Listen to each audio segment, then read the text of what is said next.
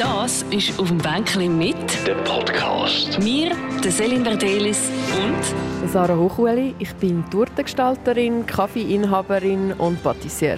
Wie würdest du selber eine Torte von dir beschreiben? Sicher etwas Wichtiges ist, dass sie ganz sicher bunt ist und auch so ein bisschen grafisch umgesetzt, also ein bisschen comic-mässig, Japan inspiriert. So Manga, Anime ist immer so ein Thema, das so vorkommt, aber wirklich vor allem farbig und auch fröhlich. Warum ist Farbig so wichtig? Ja, weil es so etwas ist, was eigentlich ähm, recht lang etwas war, was man nicht so macht, auf Essen und vor allem auch auf Torten.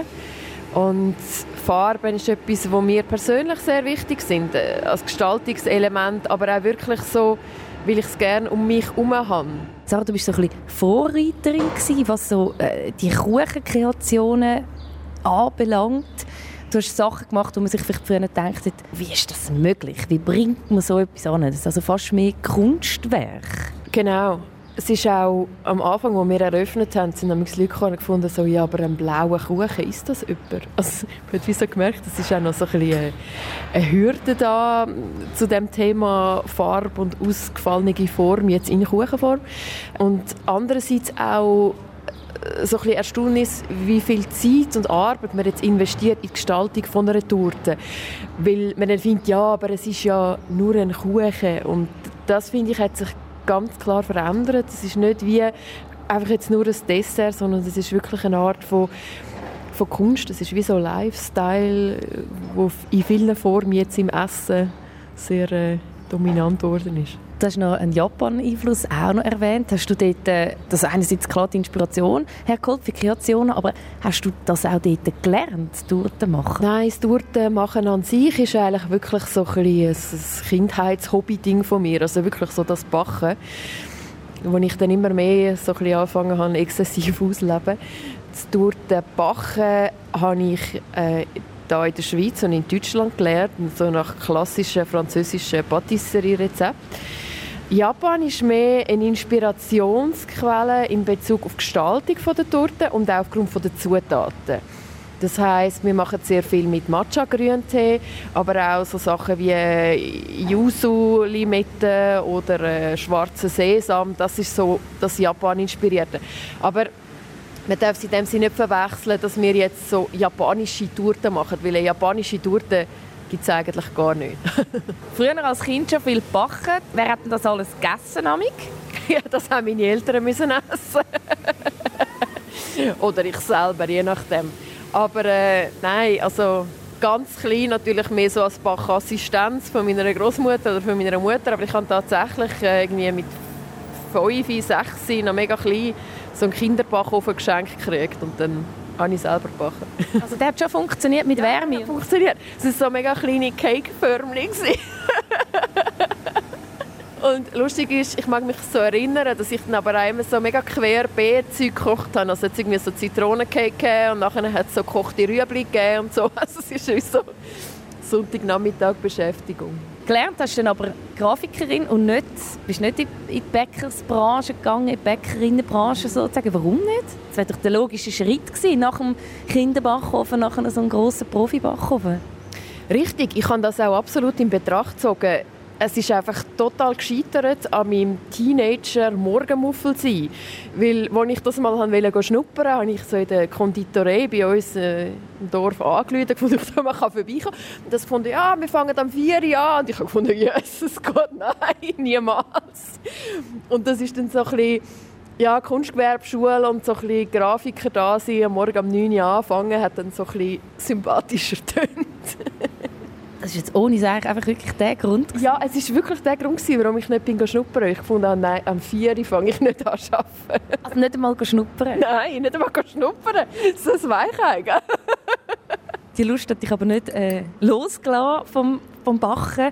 Hättest du damals gedacht, dass du ja, jemals könntest mit dem dein Geld verdienen, mit dem Kuchenbacken? Nein, das hätte ich so jetzt sicher nicht gedacht. Ich habe auch nie ich weiß auch nicht. Ich glaube, als ich in der Lehre war, ich hatte immer so eine Vision, mal selbstständig zu sein. Weißt, einfach so mit dem Gedanken, können machen, was man will, aber ähm, dass es eigentlich wie auch möglich ist, dass du jetzt mehrere Berufe miteinander kombinierst oder etwas ganz anderes machst, als das du gelernt hast, das ist mir damals glaube nicht jetzt, äh, in den Sinn gekommen.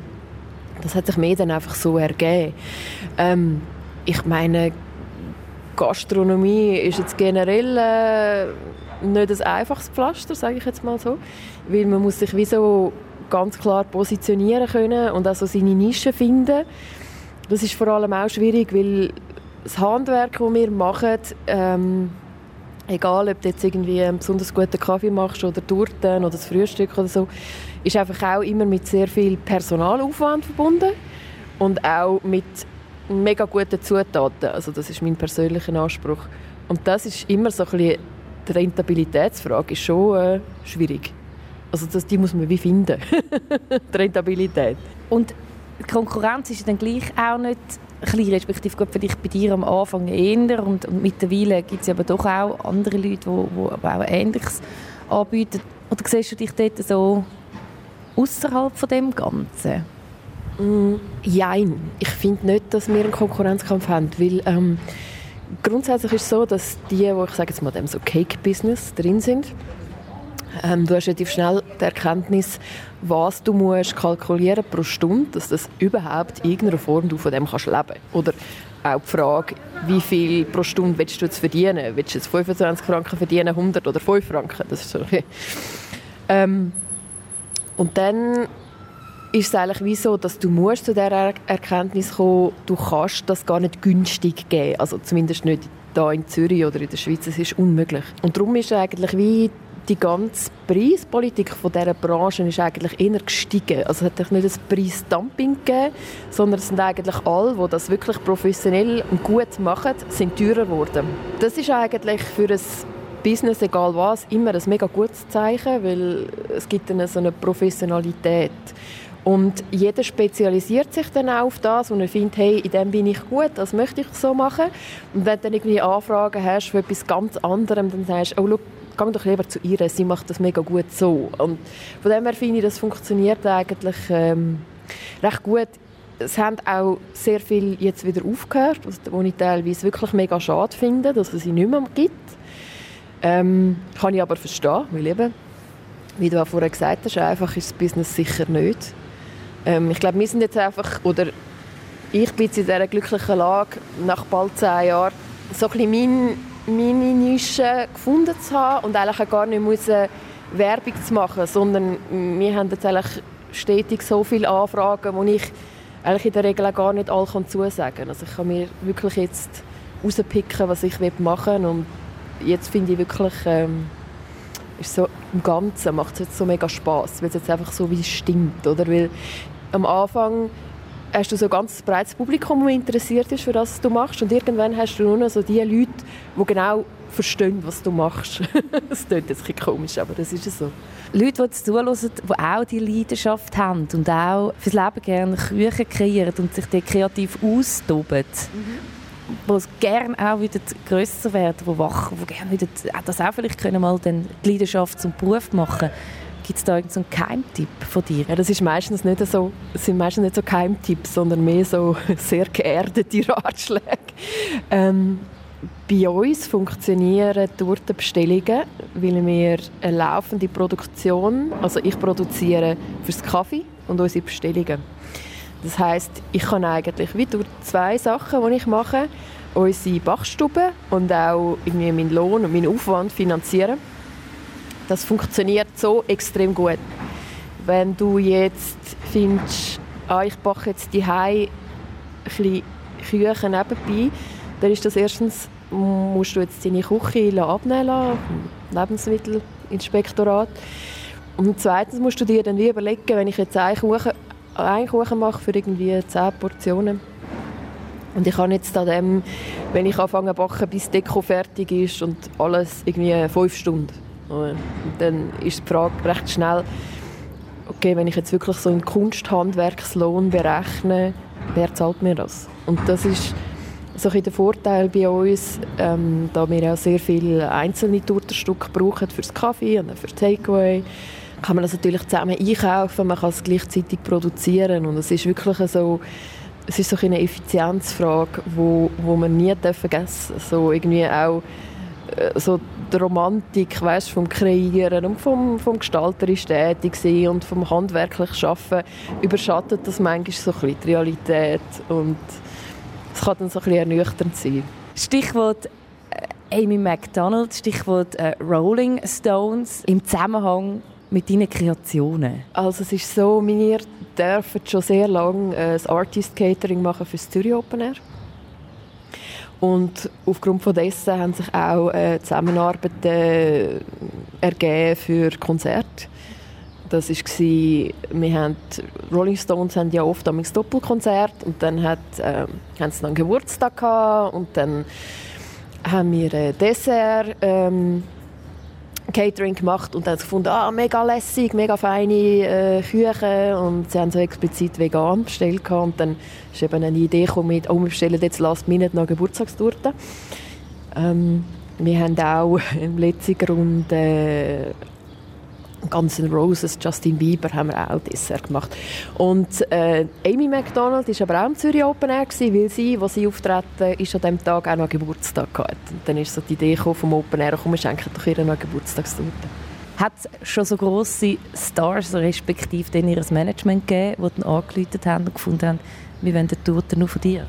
Nein, so explizit jetzt nicht. Das ist eigentlich immer in Kombination mit Touren oder eben Management oder irgendwelche Promotionsfirmen, die jemanden dann beschenken so mehr in dem Sinn. Aber cool ist natürlich, wenn es äh, dann irgendwelche Social Media Posts gibt oder so. Ah, schau mal, ich habe mega schöne Torte bekommen.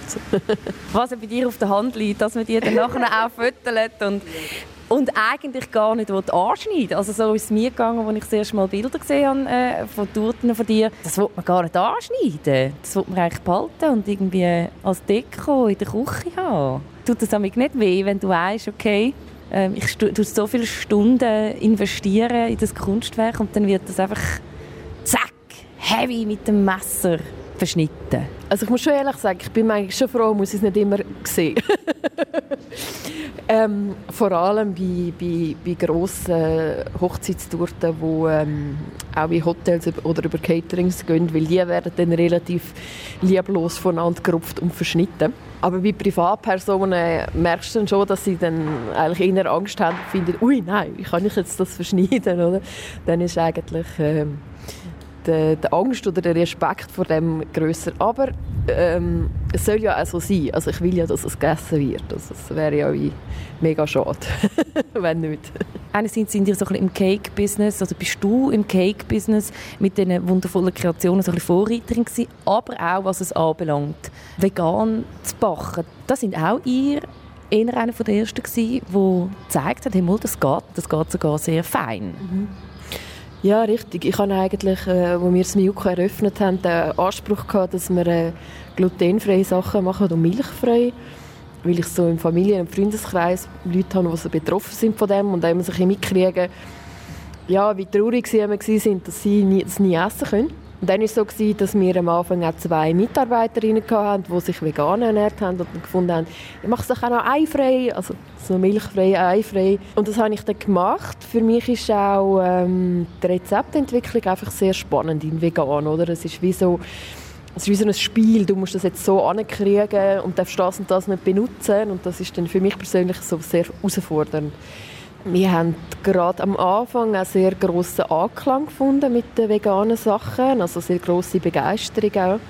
Und haben eigentlich jetzt über all die Jahre wirklich so eine feste vegane Stammklientel, die immer äh, mega happy und mega loyal ist und äh, das macht auch wirklich Spaß für sie, immer wieder neue Produkte zu machen. Das Miuka ist dein Kaffee beim Bäckerhof. Wie ist es damals zu dem gekommen? Also es war eigentlich wirklich so eine Schnapsidee, gewesen, weil wir dann gefunden haben, dass ich, wenn ich von mir rede, dann ist das eigentlich immer der Dominik, mein Lebenspartner und ich, weil wir das Kaffee zusammen führen. Und er hat dann wie so gefunden, ja, das wäre cool, also das Kaffee so für den Lifestyle. Und ich habe dann gefunden, ja, dann könnte ich meine Kuchen und Praline verkaufen. und ähm, wo wir, wir haben dieses Konzept gemacht und haben gefunden, das lassen wir jetzt einfach mal einen Monat liegen und wenn wir es dann immer noch mega super finden, dann machen wir das einfach.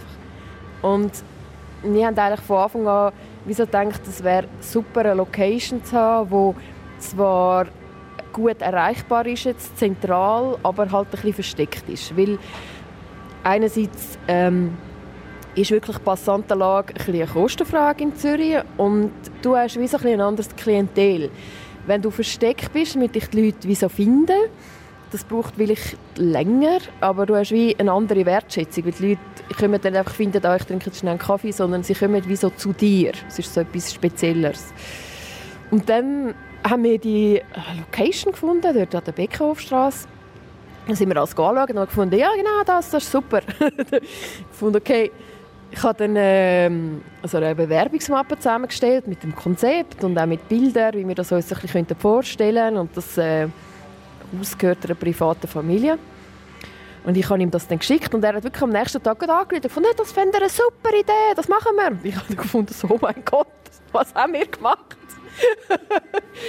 ähm, das ist dann zuerst war es mega euphorisch gewesen, und dann war es extrem ernüchternd gewesen, wo wir so gemerkt haben, dass das ein Ladenlokal ist. Wir müssen das komplett auf Gastronomie umzonen und dann ist wirklich so ein riesen Rattenschwanz gekommen mit so behördlichen, bauamtlichen Hindernissen, wo wir uns dann durchgequält haben und auch, äh, ja, glaube ich, ein halbes Jahr Verzögerung hatten, äh, anhand des äh, Plan, den wir eröffnet. Aber ich habe schlussendlich immer gefunden, es ist eigentlich gut gewesen, dass immer so, es ist immer so häppchenweise gekommen, die schlechten Nachrichten.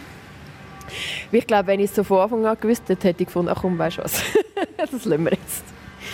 Und dann irgendwann bist du so an dem Punkt, wo du findest, ah, jetzt sind wir schon so weit gekommen, jetzt müssen wir das wie noch durchziehen. Und das äh, haben wir dann auch gemacht.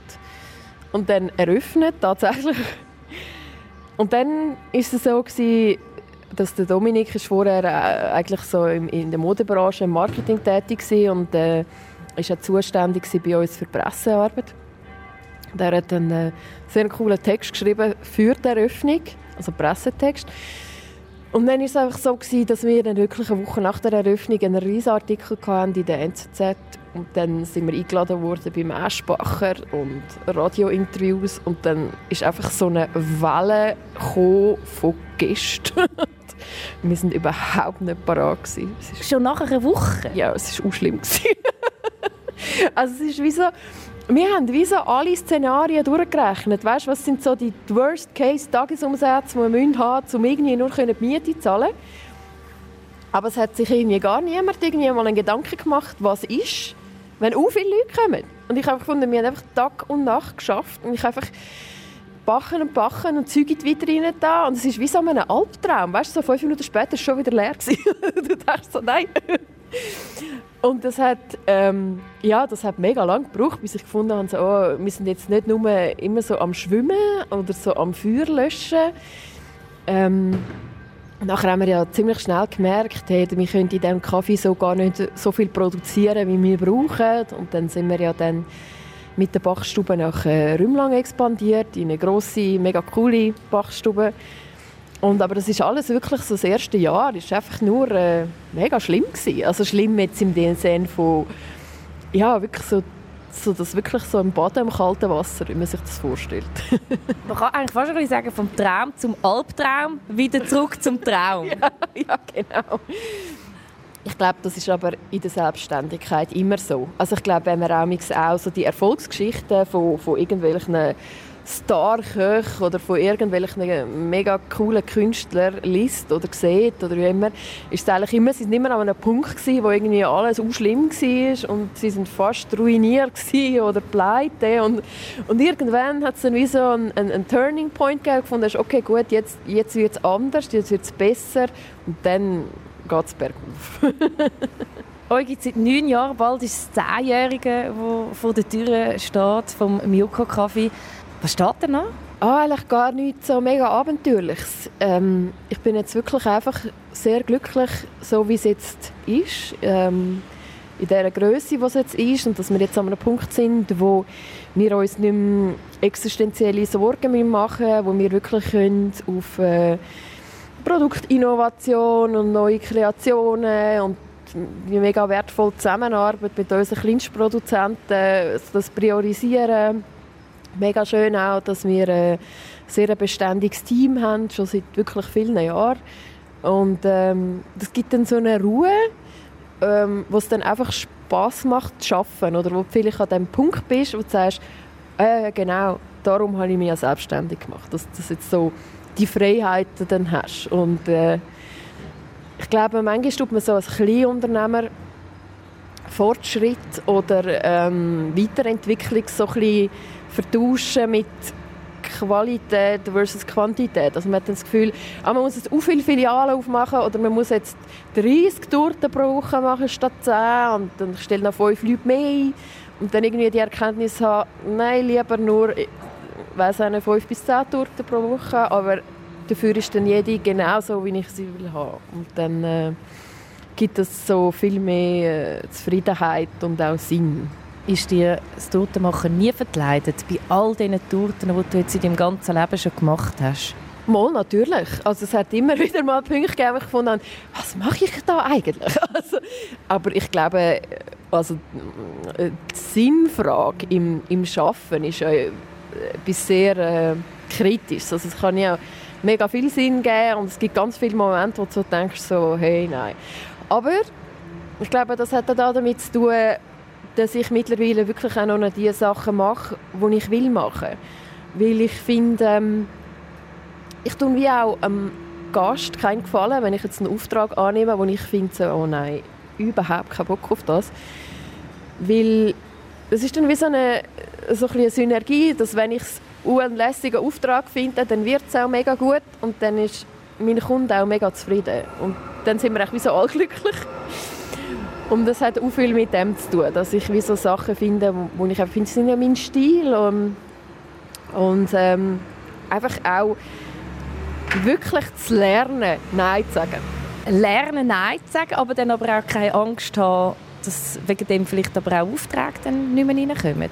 Ja, richtig. Also ich sage das auch wirklich so, das Lernen Nein sagen, weil ähm, das am Anfang auch schwierig ist. Weil erstens willst du ja nicht irgendwelche Leute vor den Kopf stoßen und finden, oh nein, da hat keine Lust, das zu machen. Es ist irgendwie so ein bisschen disrespektierlich, wo man ja nicht möchte sein.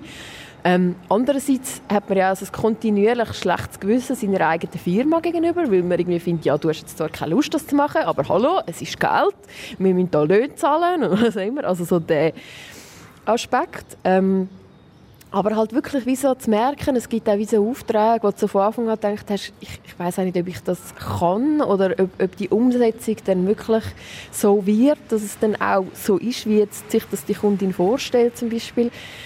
Ähm, und dann so der Punkt müssen ehrlich sein und sagen, ich mache es lieber nicht, weil meistens dann machst du es und dann kommt es eben dann gleich nicht so, wie du hast wollen und dann ja, dann ist es irgendwie gleich nicht cool und dann denkst du so, Kopf hätte ich doch auf mein Bauchgefühl gelost. So ein das. Aber eben sich positionieren heisst manchmal auch Nein sagen. Und das ist nicht immer einfach. Das, das ist auf dem Bänkchen mit. Ein Podcast von der Selin Verdelis. Alle Gespräche auf radio24.ch und allen Podcast-Plattformen.